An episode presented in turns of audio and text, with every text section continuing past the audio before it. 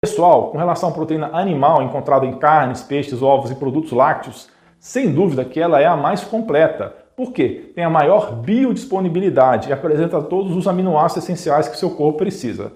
As proteínas também podem ser encontradas em grãos, frutas, vegetais e nozes, embora elas possam não ter um ou mais aminoácidos essenciais.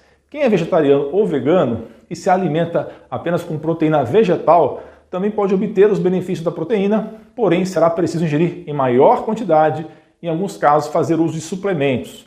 Existe sempre aquele tipo de mito que circula por aí, dizendo que a ingestão de proteínas está associada a um maior risco de doenças e inclusive de maior mortalidade. Apesar das manchetes alarmantes com relação às proteínas, a ciência não encontrou evidências confiáveis de que seu consumo aumente o risco de doenças graves, como morte precoce, problemas cardiovasculares ou câncer.